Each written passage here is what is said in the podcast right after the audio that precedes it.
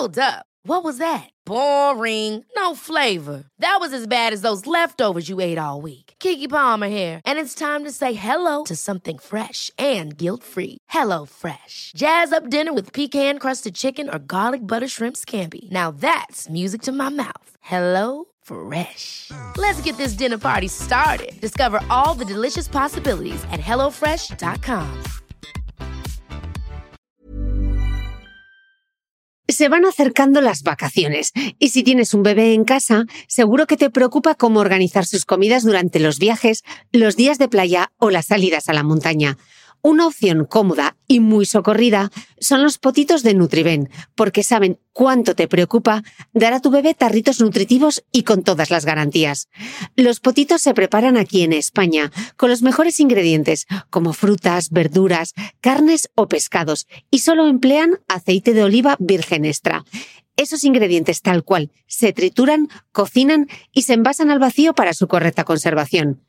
Y ya sabes que igual de importantes son los ingredientes que lleva un alimento como los que no lleva. Los potitos de Nutriben son tarritos que no contienen sal, azúcares añadidos, almidón, colorantes, conservantes, gluten o aceite de palma. Recuerda que los únicos potitos son de Nutriben. Gracias a Nutriben y a su marca Potitos por apoyar los buenos contenidos en este podcast.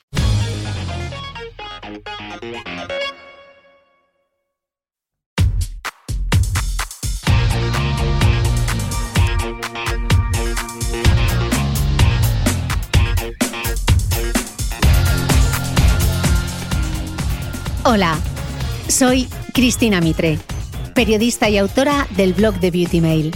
Bienvenido a este nuevo episodio de mi podcast, un espacio semanal en el que entrevisto a grandes expertos de la salud y el bienestar para que aprendamos juntos a vivir mejor.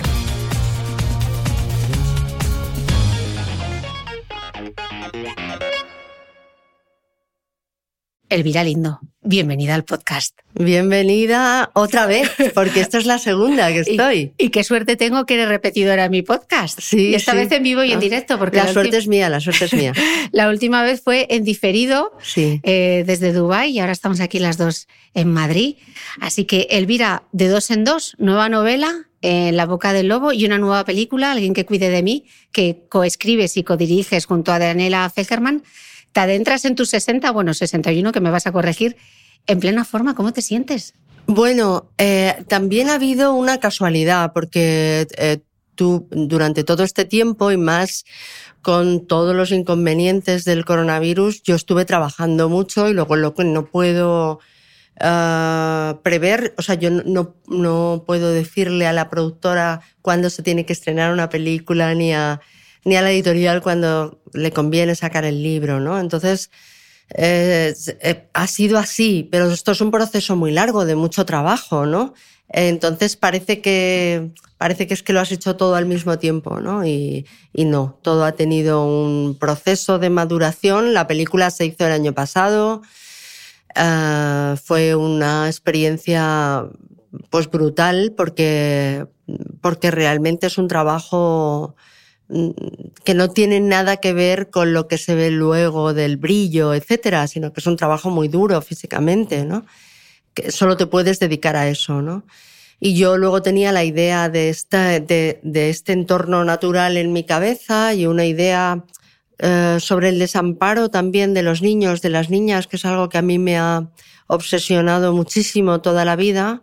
Y entonces es, eh, estaba escribiendo la novela y bueno, se cruzaron las dos cosas, pero son tan diferentes que, que tengo que pararme a pensar en uno y pararme a pensar en la otra. Bueno, porque de hecho es un proceso de escritura muy diferente, ¿no? Tú decías que, contaba Daniela, que tú hiciste un texto y dijiste, creo que aquí hay una película y lo hablaste con ella, ¿no? Sí, yo tenía ese texto, tenía esa idea, como tantas ideas que yo apunto.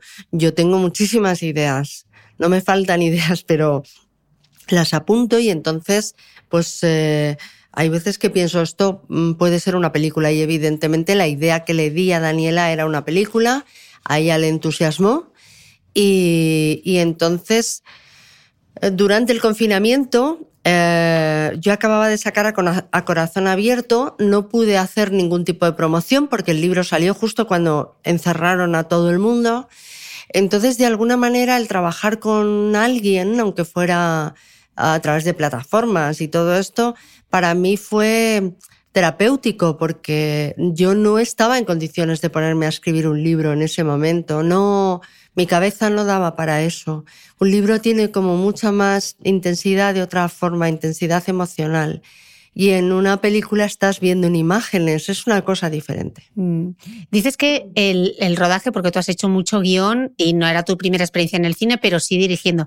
Y dices que es un trabajo muy físico. Explica esto de un trabajo muy físico porque seguro que la gente dice, ¿a qué se refiere? Bueno, desde el momento en el que vas a localizar los sitios donde vas a rodar la película, hasta cuando estás ensayando con los actores, a, a luego lo que es el rodaje, todo tiene que ver con madrugar muchísimo, eh, con tener horarios muy exhaustivos, con eh, cumplir con, cumplir con, tus objetivos cada día, es decir, que no, no puedes estar retrasando secuencias que no has rodado en el día porque has tenido problemas, sino que tienes que eh, los rodajes tienen unos días contados y, tienes que ajustarte a eso, ¿no?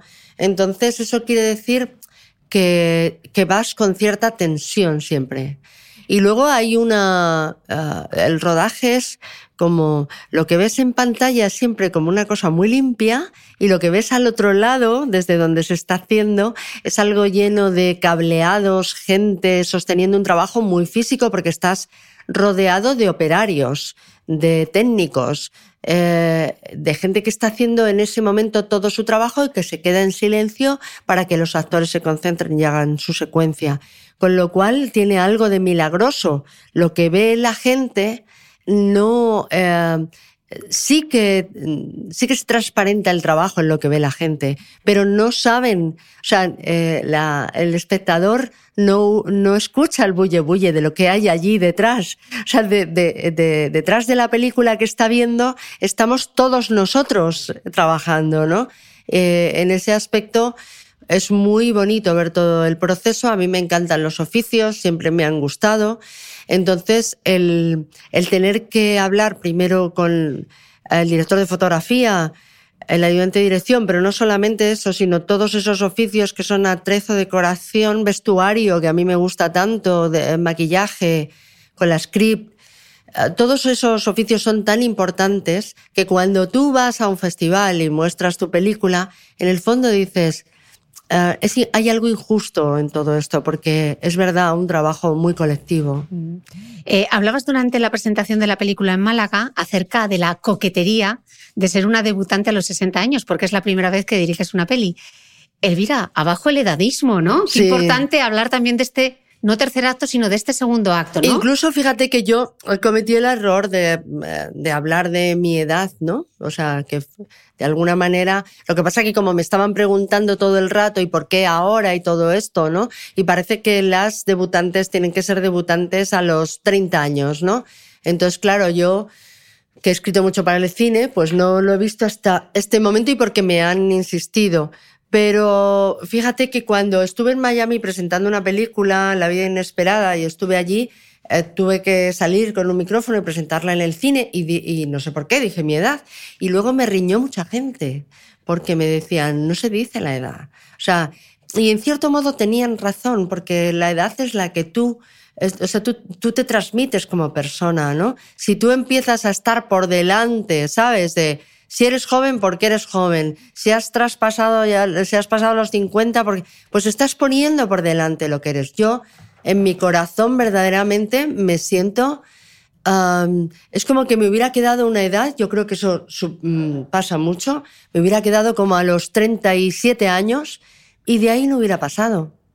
Entonces, no me siento identificada, siento que tengo más experiencia, por supuesto, y tal, pero no me siento identificada, no pienso soy una señora mayor, nunca lo pienso. Entonces, poner eso por delante también eh, significa que la conversación se va a ir por ahí todo el tiempo, ¿no? Sí, pero bueno, yo creo que también significa que es un ejemplo de parece, ¿no? Que cuando cumplimos determinada edad uno ya no se puede embarcar en esos proyectos. Fíjate que, y, más que en los proyectos, hay como una idea muy común de que a esa edad ya no puedes hacer nuevos amigos, que eso es una cosa muy personal, que no tiene que ver con lo profesional y, y sin embargo yo he ido haciendo, pues te voy a decir que de los mejores amigos, probablemente en, mis, en mi madurez, y porque se han ido acoplando a quien, a la persona que yo uh, iba siendo, ¿no? Entonces, pues uh, me iba entendiendo mejor con gente que iba conociendo nueva, ¿no? Y no, no hay porque, o sea, es verdad que el cansancio físico, creo que el cansancio en el cine, como te decía, es muy físico y entonces, pues para que no acabes eh, muy cansado, las películas hay que prepararlas mucho y hay que estar muy apoyado porque verdaderamente es... Eh, es, es eh, eh, tú eres eh, directora, estás sentada, te levantas, etcétera, pero en el fondo eres un operario más y estás en una obra de construcción y entonces necesitas tener mucha energía. Mm. la película que yo aún no he tenido la oportunidad de ver, pero como ocurre también en tu novela, es la historia de tres generaciones de mujeres, ¿no? Y gira un poco en torno a la, a la maternidad, pero también los celos, el paso del tiempo, la vanidad. Eh, respecto a los celos y la envidia, decía Patri, psicóloga, aconsejaba en este podcast que para pasar de la envidia a la admiración basta con enfocarse en lo que te gusta de esa persona que tú no tienes y reconocer su trabajo, su mérito, su preparación. Eh, Elvira, ¿tú te has sentido reconocida a lo largo de estos años? Bueno, me parece muy interesante lo que dice la psicóloga. Yo pienso mucho en eso porque eh, vivimos en, o sea, yo tengo uno de esos oficios que son de que te estás exponiendo todo el tiempo y es inevitable no compararse. O sea, a mí el que diga que no se compara con el de al lado o la de al lado está mintiendo. Todos nos estamos comparando. Ahora todo esto parece que hay que, entre las mujeres, pues mm, parece que con la sororidad todo está solucionado, pero las palabras eh, hay que pensar que son conceptos y palabras y luego hay que ver lo que son los sentimientos que son muy humanos y que están en nosotros. Entonces no puedes evitar pensar, no me han hecho caso a mí en esto, eh, me han desplazado a, a, esta otra mujer o a este otro hombre sí que le está haciendo caso. O sea, el que diga que no piensa así en algún momento, no me lo creo no me lo creo para nada. Entonces, lo que yo encuentro interesante es pensar, es ser muy consciente de los sentimientos que estás teniendo. Es decir, eh, ¿qué es lo que te pasa? Que, que no te están haciendo caso, pero no te están haciendo caso a ti. No te compares con otra persona. Esa otra persona es otro mundo completamente. Y, y analizar todo eso es interesante para... Yo, yo me analizo mucho a mí y, creo que me viene bien y me hace tener sentimientos más bondadosos, que al fin y al cabo son los que me interesan. Y luego había otra pregunta, que no me acuerdo cuál era. Que si te has sentido reconocida a lo largo de tu carrera. Pues mira, a veces sí, a veces no. Eh, yo he tenido una carrera muy rara, que no se parece es una a la carrera maravillosa. Yo volvería a esos 80, 90 cuando estabas de guionista en la tele esa etapa o la etapa de la radio en los 80, hacer eso en los 80 y en 2023 estar dirigiendo una peli me parece maravilloso. Mira, yo creo que yo lo cuando empecé a escribir y a publicar lo tenía todo para ser eh, mirada con condescendencia. O sea, el, el empezar a escribir y empezar a escribir libros para niños y jóvenes, el escribir humor, el haber trabajado en la radio, el que me gustara, por así de por resumir, el cabaret. Eh, y el casarme con un señor que ya estaba reconocido como un escritor. Entonces decías, tienes todas las papeletas para que, ¿sabes? Para que no se te considere. Y de alguna manera pienso que me ha costado mucho más trabajo que a otras personas, muchísimo más trabajo. Lo que pasa que ahora también eh, mm, vivimos en un mundo más ecléctico donde se asume, se admite mucho más eso y creo que se me valora todo eso. O sea, todo eso que a mí me ha jodido eh, tanto porque yo, porque yo decía, pues se creerán que escribir sketches humorísticos es fácil, pues se creerán que hacer esto es fácil, se creerán que escribir libros para niños. Todo esto que a mí me torturaba en algún momento de mi vida porque me sentía infravalorada y porque además también es verdad que existía más misoginia hace unos años de la que hay ahora. Yo he recibido comentarios tremendos, ¿no? Pues ahora creo que estoy de alguna manera eh, cosechando, o sea, estoy, estoy eh, observando cuál ha sido mi cosecha y creo que estoy como en un momento de plenitud. ¿Y en algún momento has pensado eso de, anda, chúpate esa? O, o ni eh. siquiera. pues em, es que yo he tenido que pensar mucho en lo, en lo bueno que tenía. ¿Sabes? Cuando me venían pensamientos negros, de estos que son tan estériles, pero que te afectan. Te afectan mucho de decir, ¿y por qué no me han hecho caso? ¿Y por qué? Y además, date cuenta de que yo no estaba encasillada casi en. O sea, mm, me movía de una casilla a otra. Yo misma, el trabajo que hacía era tan diverso, que tan diferente, que yo misma provocaba eso.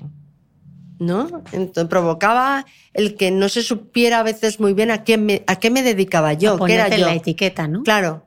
Entonces, si tú empiezas escribiendo novelas desde los 30 años y sigues escribiendo novelas desde los 30 años y, y, entonces te construyes una teoría literaria en torno a ti misma y todo esto, mm, creo que eres una escritora, una novelista, etc.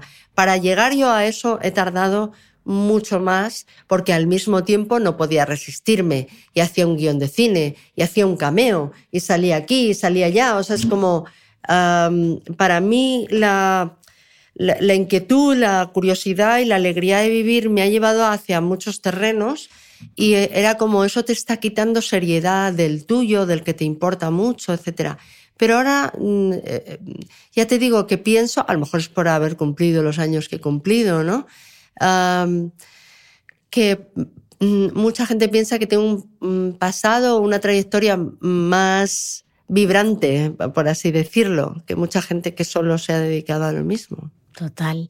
Em, Elvira, en Alguien Cuida de ti, decidiste poner el foco en las mujeres con VIH y preparando esta entrevista leía que es difícil encontrar mujeres con VIH que quieran contar su historia y en la mayoría de los casos es por miedo eh, al rechazo. 40 años y parece que sigue habiendo mucha ignorancia. ¿Por qué quisiste abordar este tema y por qué ahora? Pues eh, mira, a mí Ah, Cristina, em, no, yo no me planteo las cosas como abordar temas, porque ahora parece que es, esta película habla de, del abuso, esta historia trata del VIH, yo necesito que las, yo necesito que las historias humanas me, me sacudan, me interesen desde un plano muy personal. Yo conocí eh, yo me acuerdo perfectamente cuando eh, empezó a ver las primeras noticias del VIH, porque yo era muy jovencita en la radio, me acuerdo perfectamente, me acuerdo perfectamente luego del estigma, porque solo se relacionaba con eh, drogadictos o con gays, ¿no? Entonces me acuerdo perfectamente de los chistes, de que se hacían en todas partes, que todo eso, o sea, el que se, yo no sé cómo tuvieron que vivir los enfermos en esa época, con, con la falta de respeto que tuvieron que, que eh, notar en, en, los periódicos, en las radios, en, o sea, todo el mundo hacía chanza de eso, ¿no? O mucha gente hacía chanza de eso. Entonces, llegó un momento en el que, habiendo conocido yo a personas que, a hombres que tienen el VIH y tal, yo me acuerdo que en unos premios que yo di, que se daban a gente que hubiera hecho algo por la, por esa causa, eh, vi que solo había hombres gays. Y yo me pregunté, ¿y dónde están las mujeres? ¿Dónde están las mujeres? Eh, porque había alguna vez que yo iba por la calle, creo que soy muy observadora, y observaba a lo mejor a una chica que tenía una eh, lipodistrofia en la cara, que le faltaba grasa. Y yo sabía que esa chica, ah, es como su cara me lo iba diciendo, ¿no? También había niños. ¿Dónde estaban los niños? Sabemos que en algún colegio, en cuanto se enteraban los padres, montaban uh, la marimorena, ¿sabes? Luego yo fui a África y hice un reportaje en un colegio de, de niños que estaban con sus abuelos porque estaban como uh, completamente excluidos de la sociedad. Todo eso me hizo pensar, ¿qué ocurre con esas, con esas mujeres? Y verdaderamente yo creo que no lo han contado. No lo han contado. Es una historia muy triste que no han contado, que no se han atrevido a contar. Eh, se contagiarían o bien por la droga, que era algo que probó mucha gente en los años 80, o bien por o bien porque las contagió su pareja. Y a lo mejor la pareja murió luego y o, bien se contagiaron y ya no tuvieron relaciones sexuales con otro hombre, nunca. Entonces, precisamente por eso, eh, esta mujer, Cecilia, que interpreta increíblemente Emma Suárez, pues hace algo que yo creo que es muy femenino, que es decir, antes de que tú me excluyas, me excluyo yo. Yo me protejo con mi propia exclusión. No le digo a nadie lo que me pasa. Y busco otro tipo de pareja. Y eso es lo que hay en la película. Otro tipo de pareja, otro tipo de compañía, que es maravillosa eh, y que es, el que es por un lado maravillosa y por otro lado el, la consecuencia de una exclusión. En ese cuaderno de notas, imagino, que es donde tú vas es un cuaderno de notas donde tú vas eh, haciendo todas esas Voy apuntando, sí. caótico en un cuaderno siempre, en varios cuadernos. en varios cuadernos voy tomando notas, tengo muchas historias y de repente, pues digo, de repente una eh, pienso que es más poderosa y tira de las otras. Qué interesante. Eh, Elvira, te he oído decir que Alice Munro influyó en tu forma de concebir la maternidad. Tú fuiste madre en los 80, una madre eh, muy joven que tuvo a su hijo con 22 años. Ella habla de cómo tener hijos no te retira de, otros anhelos, de otras pasiones que están en ti, el deseo sexual, el deseo de seguir una vocación, etc. Eh, yo, no sé, yo hablo con las millennials de ahora y, veo que estamos igual. ¿Tú crees que hemos avanzado en algo? En cuestiones como la maternidad o... Sí, porque por ejemplo, no sé, eh, decía Emma Suárez, ¿no? En la presentación de, la película, de esto tú también has hablado muchas veces, que parece que la maternidad se reduce a esos primeros cuidados, ¿no? y decía Emma en la presentación que también se desarrolla a lo largo de la vida mientras tus hijos crecen. Parece que solo está reducida a eso, al embarazo, al parto, a los primeros meses de la crianza y luego qué, ¿no? Claro, yo, yo creo que es sobre todo porque son ah, momentos mm, que son agotadores físicamente. Entonces, y aparte de eso, creo que, eh, a ver, pienso que, que es que ahora es un asunto que se está abordando continuamente, que tiene que ver con eh, que son las mujeres jóvenes las que llevan la batuta en eso, son las que están siendo madres ahora, entonces están contando su propia historia, ¿no? Eh, ¿Qué pasó con las mujeres de los 80? No contábamos esto. O sea, realmente eh, mm, yo eh, tuve un hijo con 22 años, no, no había esperado quedarme embarazada, pero me quedé embarazada. Hay muchas cosas que me da pena haber vivido como viví, el parto, todas esas cosas y tal, pero yo no me detuve en eso. Yo seguí, seguí para adelante, ¿no? Pero porque porque no era un asunto que estuviera en el debate público para nada, ¿no? Eh, pero además, yo era una persona que quería, una mujer que quería ser madre y quería mm, vivir otras experiencias aparte de esa, ¿no? Eh, todo esto además em, yo lo viví muy sola porque me separé muy pronto y fue una separación muy complicada y entonces aparte de tener a mi hijo, parece que me tengo que sentir mal por, decir, y quería tener un amante, quería tener un novio, quería tener una pareja. O sea, quería sentirme acompañada de otra manera, ¿no? no creo que sea el discurso actual, pero yo creo que hay verdad en los dos discursos, ¿sabes? Yo creo que una mujer ahora que es madre, pues eh, digamos que puede llevarse, dejarse llevar por la corriente de que solo es el niño lo que te eh, interesa, ¿no? Pero hay algo que falta ahí, que son tus, tus propios anhelos.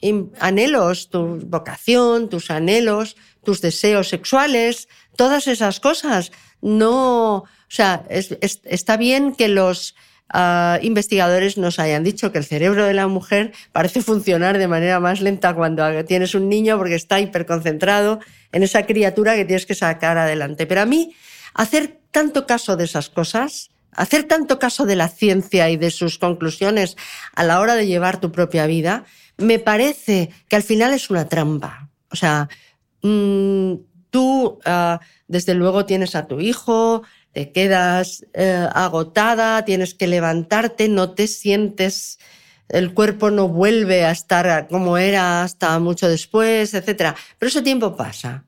No sé, cuánto le echas, un año o algo así. Ese tiempo pasa y tú quieres ser una mujer deseada, que te quieran, que te deseen, todo eso, aparte de tener tu hijo, que es que es una realidad tan contundente que nada lo va a apartar de tu pensamiento. Pero yo también quería salir, bueno, es que yo tuve un hijo tan joven que aquí en, mi entorno, en la radio, en Madrid, en no sé qué, nadie tenía hijos a esa edad. Entonces yo me sentía completamente excluida de la diversión del momento, ¿no? Pero aparte de eso, a mí pues el tener una vocación tan fuerte como yo tenía y todo esto, pues me, a, mí me ayudó mucho en mi, en mi vida y todo esto.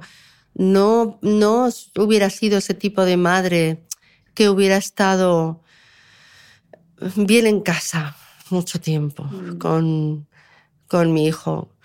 ¿Y qué ha salido de todo aquello?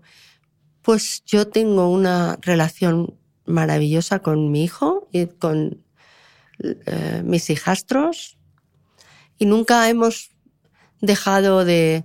Eh, nunca ha habido menos amor, pero también ha habido mucha alegría cuando nos íbamos los dos juntos, la pareja, eh, sola por ahí, cuando estábamos solos, cuando nos podíamos levantar tarde, o sea, todo, todas esas cosas, ¿sabes?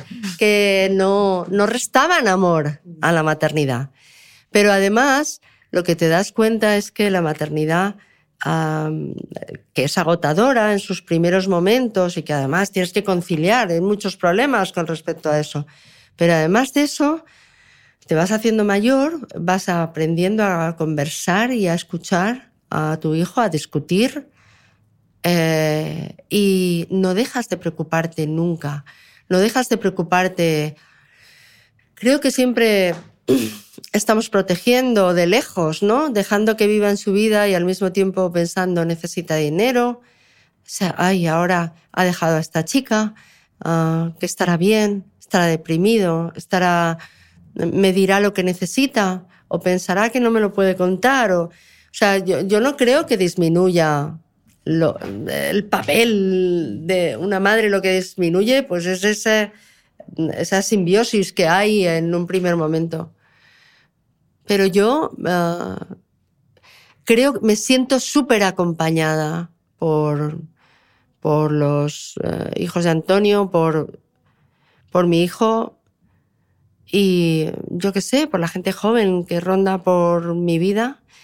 Y tengo esa sensación también a veces de que uno no es solamente madre de un hijo biológico, sino siento que he protegido a mucha gente que era joven y que y, tenía eso no se, eso no se puede llamar instinto maternal, pero sí que tenía la voluntad de ayudar. De dar amor, ¿no? Hay mil formas de dar amor. Hay mil formas. De dar amor y la maternidad es Incluso siendo tía. Mm, total. Que ser tía es maravilloso. Mm. Y creo que Grace Bailey decía, una persona tiene que tener una buena tía. yo, ¿sabes? O sea, que yo creo que si no hubiera tenido hijos, pues me hubiera dedicado más a mis sobrinos.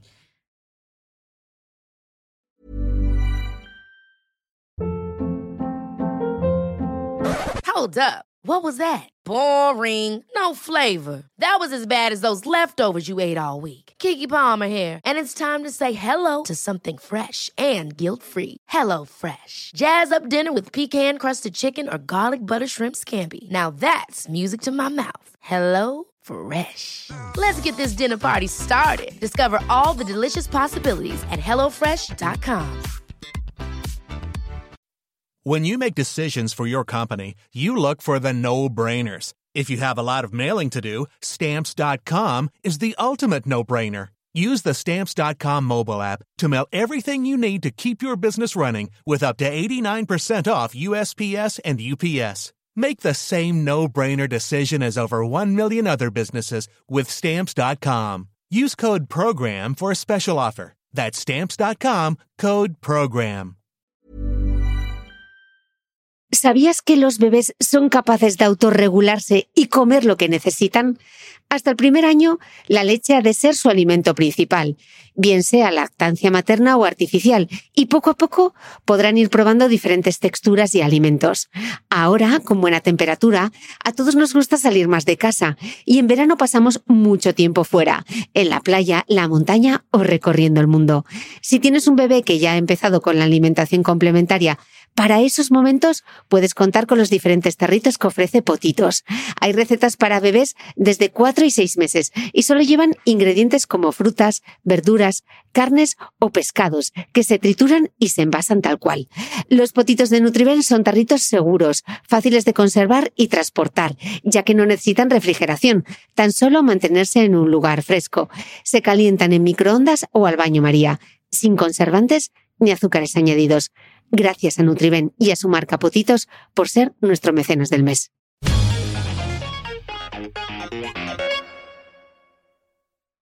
Elvira, estábamos hablando que la película aborda la maternidad, en la boca del lobo eh, también, en la relación de, de Julieta y de su madre, y la hija dice esto en el libro.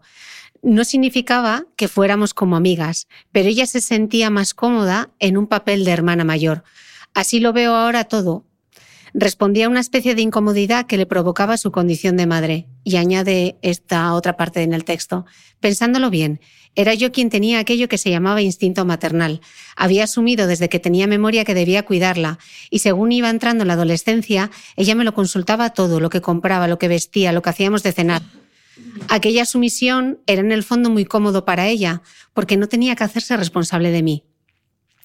Eh, Elvira, hay muchas mujeres que no se sienten representadas en esa construcción que hemos hecho del papel de una madre, ¿no? Sí. Eh, ¿Por qué era importante tratar este ser la madre de tu propia madre? Porque no es lo habitual, ¿no? No es lo habitual, pero bueno, yo creo que estamos hablando en la boca del lobo, eh, una historia que no tiene nada que ver con la película. Estamos hablando de una mm, eh, chica que tuvo una hija a los eh, 16 años, se quedó embarazada a los 15, ¿no? Entonces, mm, por supuesto, se ha quedado embarazada, no ha querido estar embarazada y no ha desarrollado ningún instinto maternal. O sea, ni, ni lo tenía ni lo ha desarrollado. Y, y, y no quiere ser responsable, no quiere tener esa responsabilidad. Eh, y quiere vivir su vida y además mmm, quiere vivir una vida banal. No quiere, o sea, no es una persona reflexiva ni nada de eso. Entonces, parece que siempre que hablamos de una madre estamos hablando de un tipo de madre, ¿no? Entonces, en este caso, es una, es una chica a la que le sobra a su hija, ¿no? ¿Qué es lo que ocurre con estas madres a las que le sobran la hija o los hijos, ¿no? Que los hijos asumen el papel. Y esto uh, y esto se da y yo uh, lo he visto. Es decir, los hijos asumen un papel de protección y, y, acaban siendo muy uh, pues muy controladores con su madre, ¿no? Que mi madre no le pase esto, que mi madre no le pase lo otro, ¿no? Mira, este libro nace de... eh, yo, como sabes, tuve una infancia muy nómada, pero siempre íbamos entre traslado y traslado al pueblo de mi madre, que es un enclave precioso de Valencia, que se llama el Rincón de Ademuz. Entonces, yo no soy una persona nostálgica, como has visto eh, como has visto, tuve un hijo y enseguida quería ponerme la O sea, no soy una persona, yo miro el presente, no, y procuro mirar un poco un futuro, pero un futuro muy cercano. O sea, me quiero moverme en este mundo, ¿no? Pero uh, la vez que más nostalgia sentí en mi vida fue cuando nos llevaban al pueblo, un lugar donde yo me sentía en plena naturaleza, y me sentía segura y me sentía rodeada de una familia extensa y me sentía libre. Siempre fui una niña muy sociable, pero al mismo tiempo siempre tenía un rechazo a cualquier autoridad. Un rechazo que todavía eh, siento. Cualquier regla, cualquier cosa me, me, me, me, pone de mal humor y todo eso. Y es un defecto a veces, ¿eh? Pero bueno, entonces en ese mundo yo me sentía libre. Me iba con los niños, detrás de los niños, me perdí alguna vez. Mm, me, me quedé hasta tarde en alguna boda sin saberlo mis padres. O sea, me, me movía en ese mundo de libertad. Entonces cuando nos metíamos en aquel coche de mi padre para volvernos a la ciudad en la que estuviéramos viviendo en ese momento, sentía como que se me partía el corazón. Hubiera renunciado en ese momento a mis padres, hubiera renunciado a todo y me hubiera quedado allí, a vivir, con mis tías, con mis primos, en la escuela del pueblo, que me parecía tan diferente porque parecía que no se estudiaba, solo se cantaba. Entonces iba con mi carácter aquello, ¿no? Entonces yo pensé ah, hacer una disociación de mí, pensar, bueno, ¿y si se ha quedado mi yo ah, de niña y preadolescente allí? ¿Y si sigo sus pasos, no? Pero entonces vinieron a mi, a mi cabeza historias más graves, más importantes y las incluí en, todo esto, ¿no? me imaginé a una mujer joven que, que va con su hija, una mujer uh, que no, casi no llega a los 30 años, con su hija de 11 y que van las dos al pueblo porque a una aldea de ese enclave porque la madre ha heredado una casa de pueblo. Entonces van las dos allí. Y la niña tiene una resistencia absoluta en abandonar ese sitio. Y nosotros, los lectores, vamos...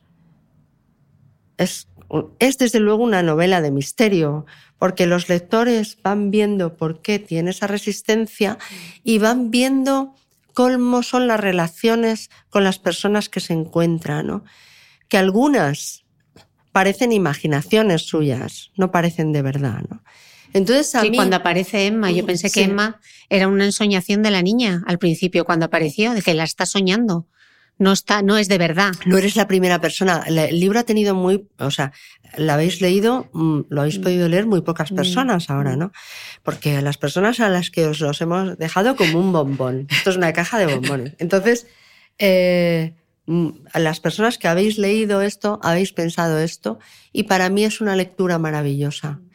Luego ya veremos que es más complicado que eso, pero es una lectura maravillosa porque es como la niña que va por el campo sola y que, como en los cuentos clásicos, se va encontrando con personajes, ¿no?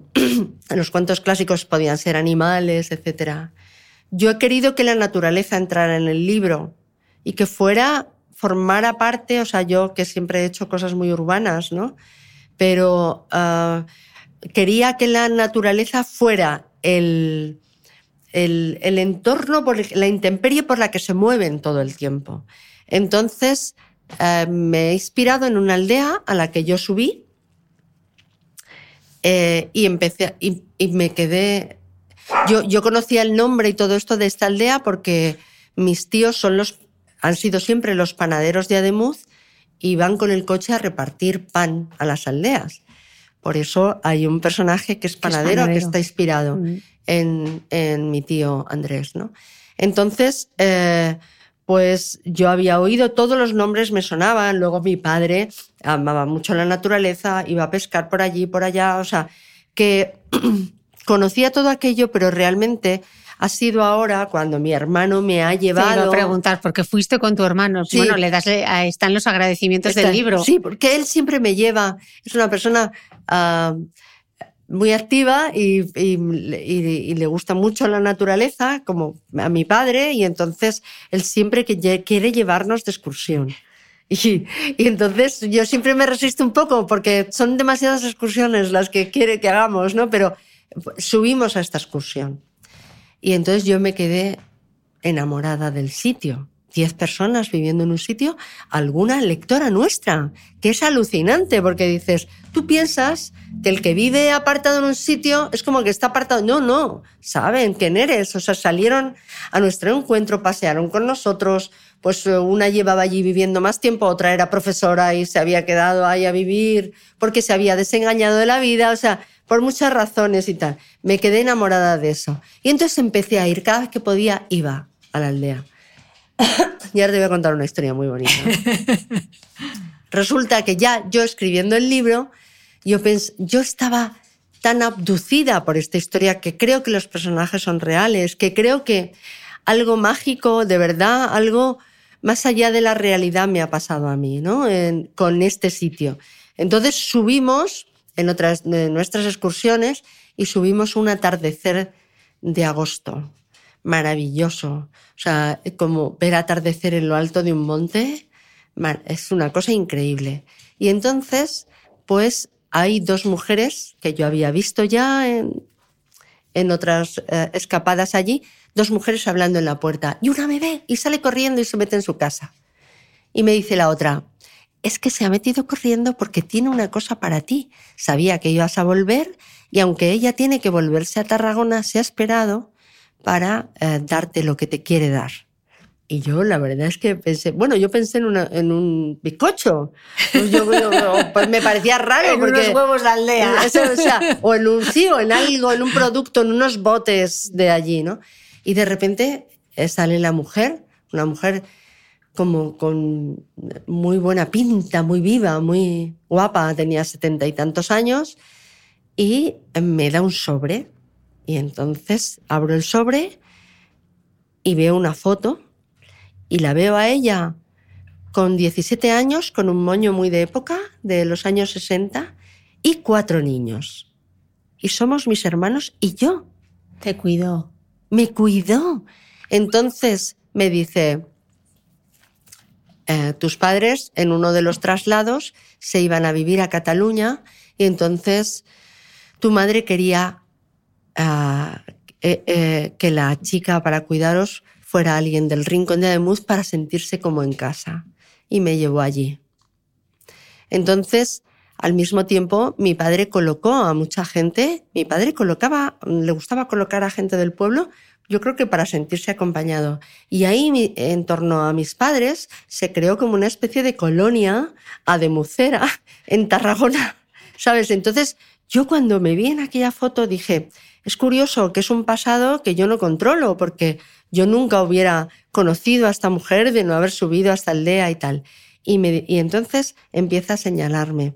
Al, al, eh, al, otro lado, o sea, en la foto estaba escrito 1962, eh, con los niños de Ademuz. Y ponen nuestros nombres con nuestros diminutivos. ¿Sabes? ¿Y tú cómo te llamabas? Inma, el, el Cesitar, el Lolo y el Virín. Estamos ahí todos, ¿sabes? Yo con dos años. Wow. Año 64, dos años. Y, me, y entonces dice, mira, la Inma era muy formal, muy formal. Ella siempre estaba con sus cositas del colegio, no sé qué, mi hermana, pues siete años. Luego el Lolo siempre estaba lloriqueando porque siempre no le salían las cosas bien, no sé qué, siempre estaba protestando. El, el Cesitar era valiente, este iba con tu padre de excursión a todas partes. Y tú eras muy cuca, te gustaba mucho jugar conmigo a hablar. Y me decías, Margarita, vamos a jugar a que tú eras el virín con dos años y yo era Margarita y yo tenía 17 como tú. Y vamos a hablar como si fueras, tú hablas como el virín y yo hablo como Margarita. O sea, y dice, me dice Antonio, os ha definido exactamente como sois 59 años después. Increíble. La gente cuando es inteligente capta el carácter de los niños eh, desde, desde que nacen. Entonces yo dije, bueno, esto fue como una epifanía para mí. Fue, dije, claro, es aquí donde estoy, donde viven mis personajes. Es que hay algo que me une a este sitio. Donde tenía que volver, ¿no? Wow, qué historia. Em, Estábamos hablando de, las relaciones de madres, del amor de madre. Elvira, hay quien se tatúa esa palabra, amor de madre, pero no, no, todo el mundo se siente querido por su madre. Y esto que leí en tu libro, cuando te decía, fue un poco perturbador. Sí. Es precisamente por esta frase. Es perturbador. Sí, es esta frase que me, yo, yo me la apunté. La ama, pero no tanto como a su propia vida. También la detesta por haberle arrebatado la estrategia de escape que le había permitido sobrevivir. La ama, pero no quiere ser su madre. La niña nació sabiendo, se abrió paso entre los silencios turbios de la abuela y la madre porque tiene la habilidad de escuchar aquello que no se dice. Claro, a mí esto, de repente ver eh, mm, no querer a un hijo, no es lo que sueles encontrar en la literatura en general, ¿no? O, o, por lo menos, por eso yo me quedé cuando te decía, es que ha sido un poco perturbador. Mira, yo para escribir este libro, el libro no trata solamente del, del o sea, no trata solamente de cómo se vulnera la inocencia infantil, pero sí, en gran parte trata de eso. Para escribir el libro, yo eh, tuve que investigar varias. Primero, eh, mm, mucho conocimiento de la naturaleza, que para eso tuve a un profesor de ciencias conmigo que ponía nombre a las cosas, me ayudó. Y porque yo conocía muy bien el paisaje, pero no sabía cómo se nombraban las cosas. Y me ayudó para que pudieran entrar los animales y todo eso como si fueran personajes. Em, y luego eh, largas conversaciones con dos mujeres que fueron, eh, sufrieron de niña el desamparo. No hablo ya de qué desamparo, pero que sufrieron verdaderamente la falta, o sea, la irresponsabilidad de sus madres. Entonces, como las he ido conociendo, yo sabía que acabaría escribiendo sobre eso, pero no sé, tenía que madurarlo.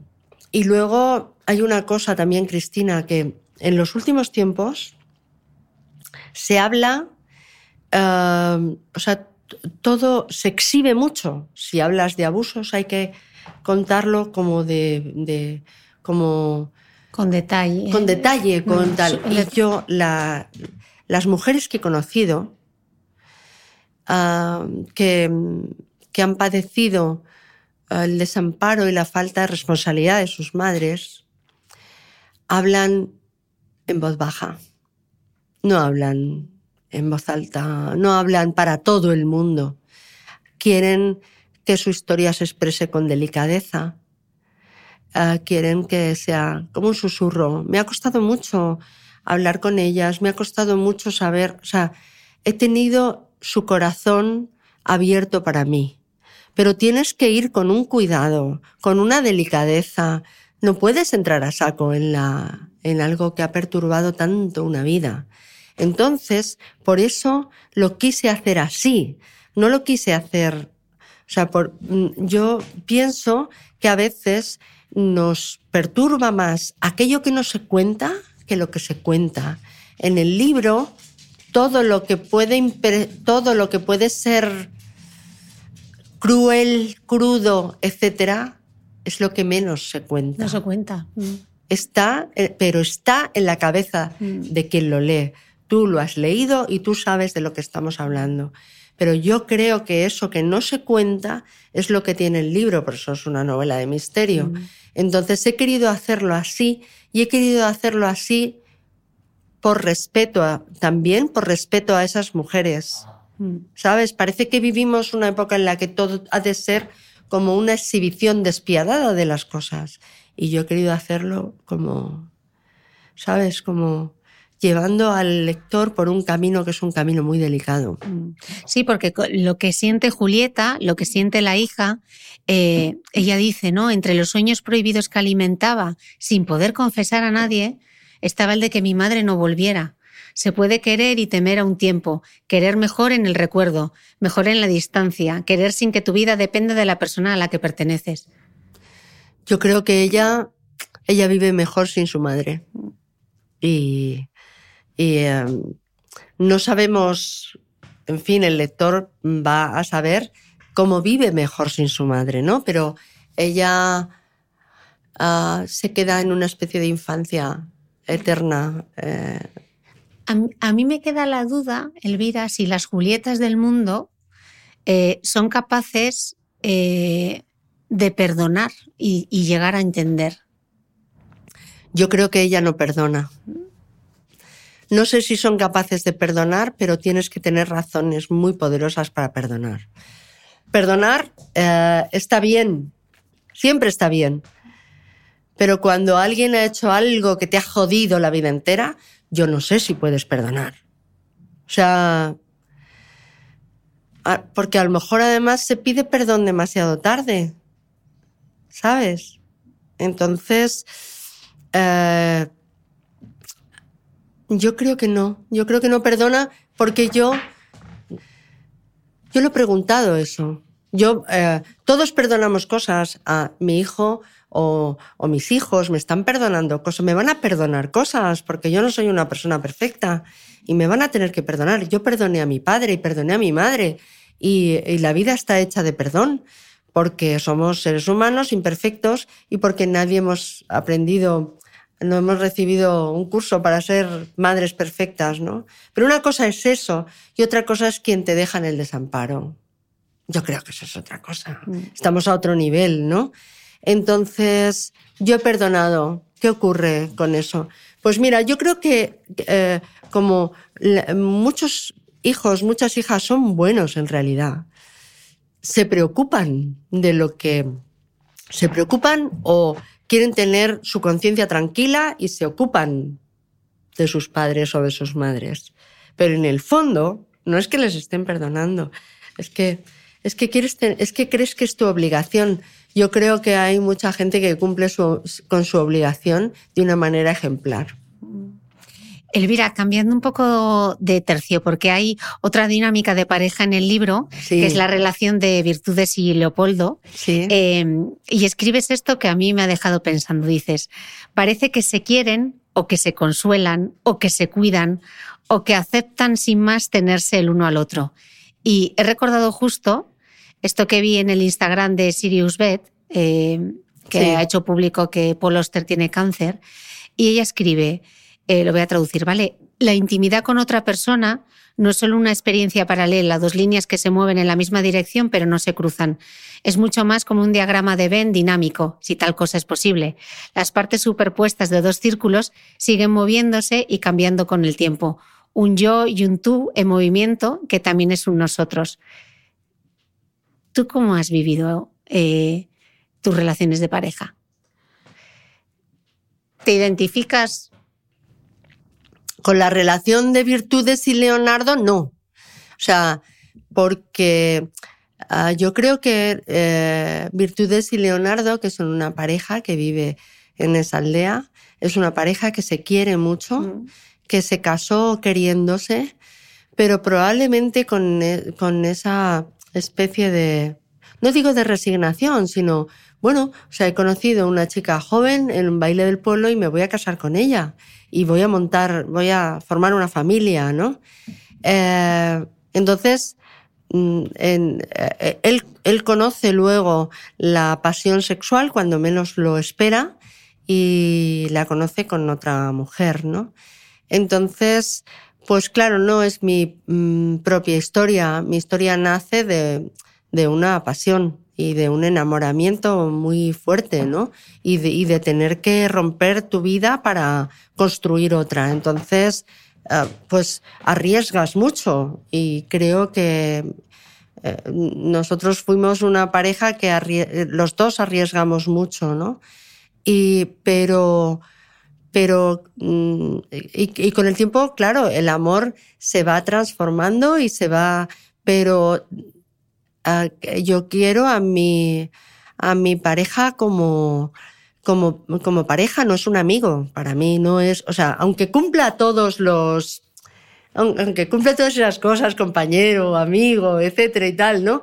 Eh, yo sé que en el mundo progres decías tu compañero, y a mí me sonaba, no, no, mi compañero, mi compañero, y tuve unos compañeros en mi clase y tuve unos camaradas de partido, tuve unos pero este no es mi compañero, este pues es, es una relación sentimental. Y, y en fin, somos dos eh, personas que llevan ya pues eh, 30 años juntos y tal, pero eh, es un milagro, es un milagro. Lo que yo siento por, por esa persona es un milagro, es un milagro. No existe tanto, no, ¿sabes? No... ah, o sí que existe, pero, pero no sea como que, no sé cómo decirte, veníamos como veníamos de otras experiencias. Para mí era importantísimo ah, tener un respeto máximo siempre, no decirse cosas desagradables, aunque estuvieras enfadado, aunque muchas veces estás muy enfadado, ¿no? Tratar de preservar ese máximo, esa máxima consideración, a- tratar a una persona con mucho mimo. Y dices, ¿y no te has cansado 30 años eh, de hacer eso? dices, pues no, lo hago todos, o sea, lo mimo todos los días. Y eh, ¿qué es lo que ocurre? Que lo que recibo a cambio es lo que me ha permitido es, mm, pues refugiarme, tener un refugio, ah, aceptar las malas noticias o la mala suerte en la vida o esos momentos en los que te sientes que te tratan mal o todo esto. Siempre tengo esa parte donde está mi refugio. Entonces, mm, es que me... eh, me- es, es- es- una contrapartida. Y yo sé que hablar de estos amores de, de tantos años y tal es como, no sé, parece. parece cursi o parece. eh, no sé. O siempre parece un poco que estás mintiendo o algo así, ¿no? Pero yo sé que la gente que tenemos alrededor lo sabe. Bueno, y tú lo sabes, ¿no? Sí, lo sé, lo valoro, lo tengo. Por eso te digo que no es exactamente esa pareja, Mm.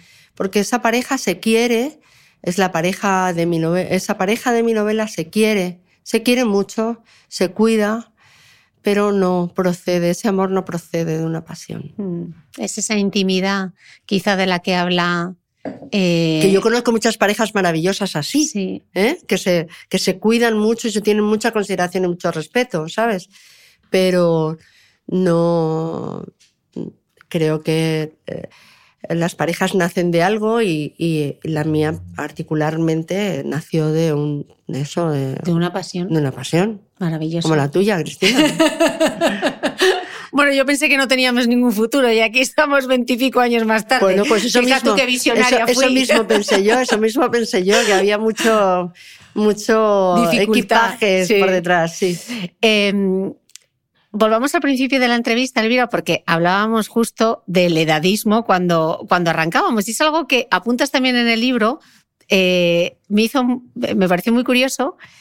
Eh, en el libro dices, em, les hablan, refiriéndote a las abuelas, como si fueran idiotas, con el mismo tono condescendiente que usan con los niños. Las medio amenazan con meterlas en una residencia si no saben cuidarse, o peor aún, con llevarlas a un piso de ciudad donde a cambio de hacerles un hueco, les exigirán que reserven sus opiniones y sus consejos para no crear tensión en ese nuevo hogar que no es suyo. Hay abuelas que tienen prohibido subirse a los taburetes. Se lo tienen dicho las hijas por teléfono. Y no hay nada más necesario para una vieja que subirse a un taburete para saber qué coño puso hace una década en el altillo del armario.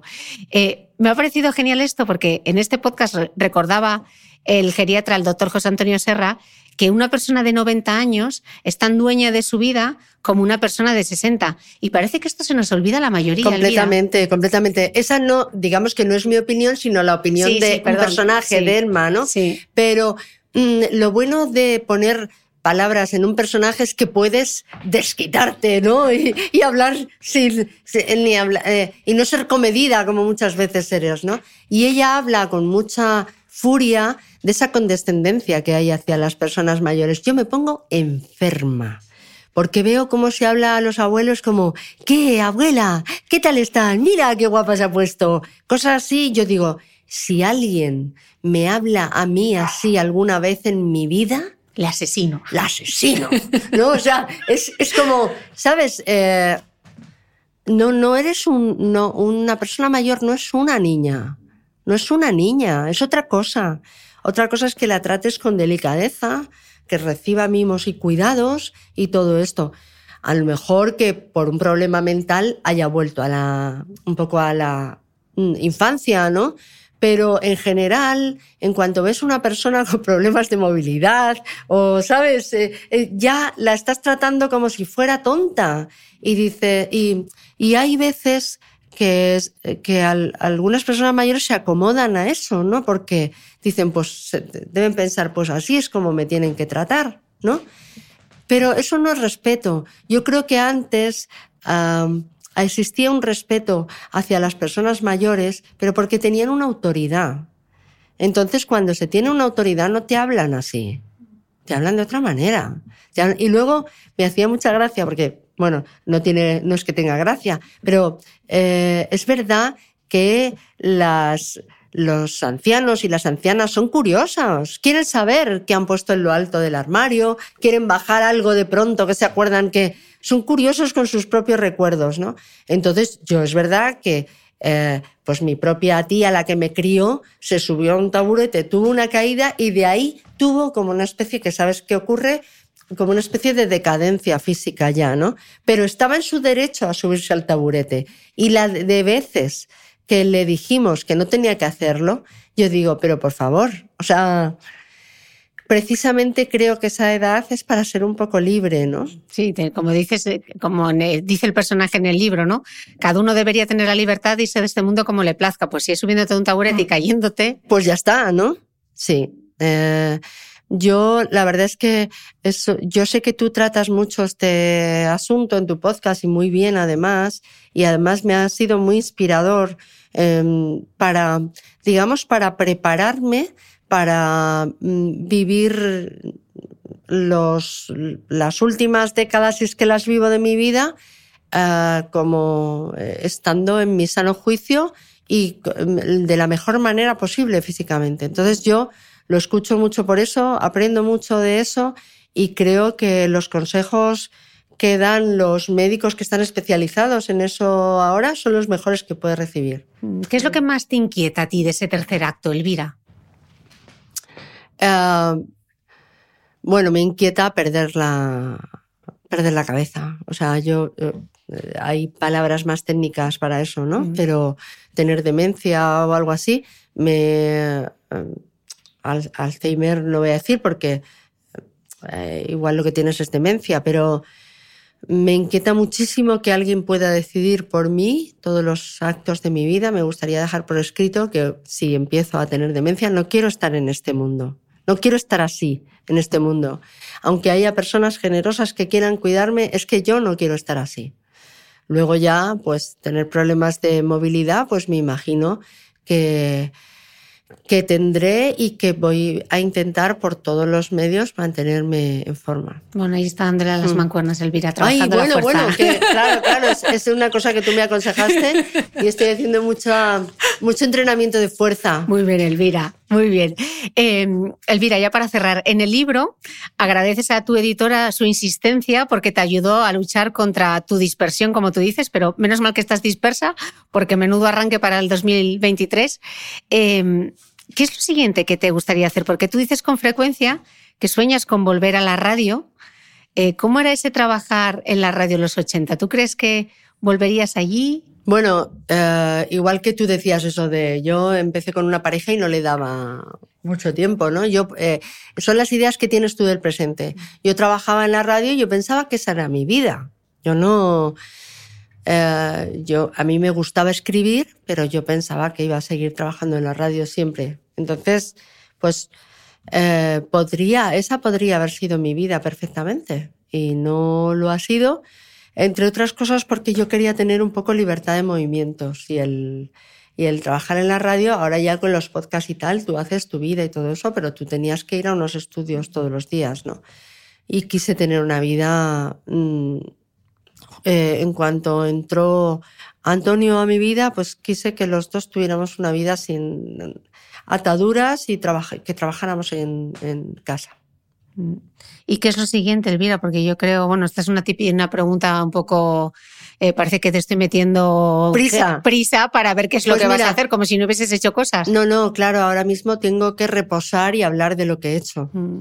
sea, eso es eh, mi trabajo ahora, es ese, pero ¿hay alguna, tengo alguna idea sobre contar la historia de, no necesariamente en ficción, de mujeres que ah, en este país ah, trabajaron por los derechos de otras mujeres, es decir, por eh, todas esas mujeres que lucharon por nuestros derechos laborales, que fueron a la cárcel, que fueron... eh, y, y me parece que hay muchas que están vivas todavía y hay que aprovechar el momento porque lo que nos pasa en España es que las historias ah, se, se, nos va muriendo la gente sin, sin haberla escuchado.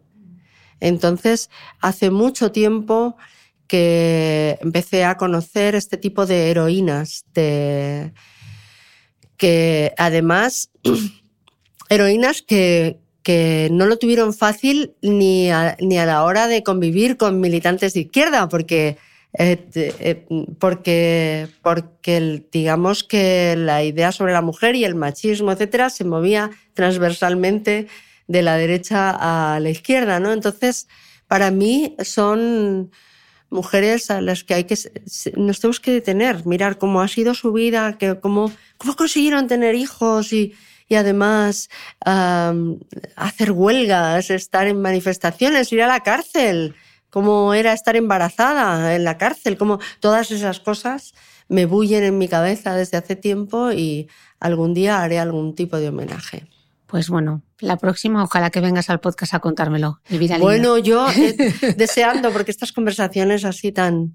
Estamos aquí en penumbra, la gente no sabe que se nos ha hecho de noche, como... pero esto es como si estuviéramos en la aldea, como antes en los pueblos, que me acuerdo que salían... Nos falta la lumbre, Elvira. Es- es- no, y salían, en, en verano salían al, ahí al, a la entrada a coser o a hacer punto y tal, y de repente decía alguien, da la luz, porque se habían quedado sin luz, pues vamos a dar la luz. Muchísimas gracias. Gracias a ti, Elvira. Un gusto placer. siempre. Y a vosotros nos escuchamos de nuevo el próximo domingo.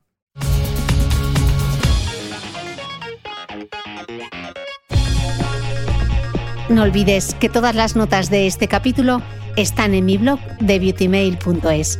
Además, si no quieres perderte ninguna entrevista, suscríbete a el podcast de Cristina Mitre en tu reproductor de podcast habitual.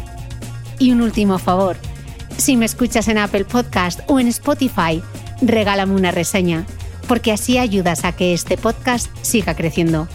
Muchas gracias y nos escuchamos de nuevo el próximo domingo.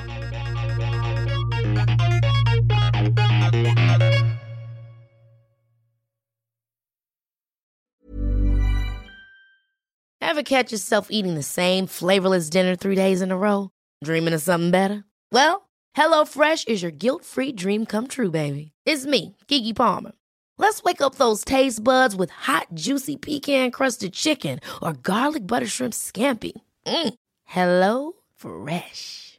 Stop dreaming of all the delicious possibilities and dig in at HelloFresh.com. Let's get this dinner party started.